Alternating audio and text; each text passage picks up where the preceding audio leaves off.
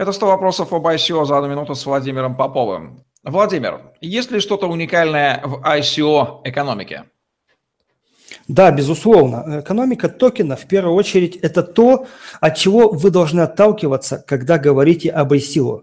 На мой взгляд, экономика токена должна э, содержать как минимум четыре важных составляющих. Во-первых, это уникальность токена, то есть без него вы не сможете сделать продукт. Если вы можете сделать продукт без токена, то, скорее всего, никакой уникальности нет. Второе – это, безусловно, модель самого токена, да, эко- экономики токена. То есть это какая она? Инфляционная, либо дефляционная, либо, наоборот, она стабильная. А третья составляющая то, о чем говорят очень часто и не совсем понимают, в каком аспекте, это количество токенов. На самом деле оно может быть любым. Это может быть миллион токен, токенов, это может быть миллиард токенов или даже два токена.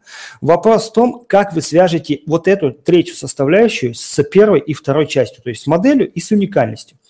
И, наконец, э, в проектах, которые в первую очередь завязаны на реальном секторе, а также у сложных проектов, завязанных на чисто виртуальной среде, есть еще четвертый показатель, я его называю коэффициент корреляции. Почему?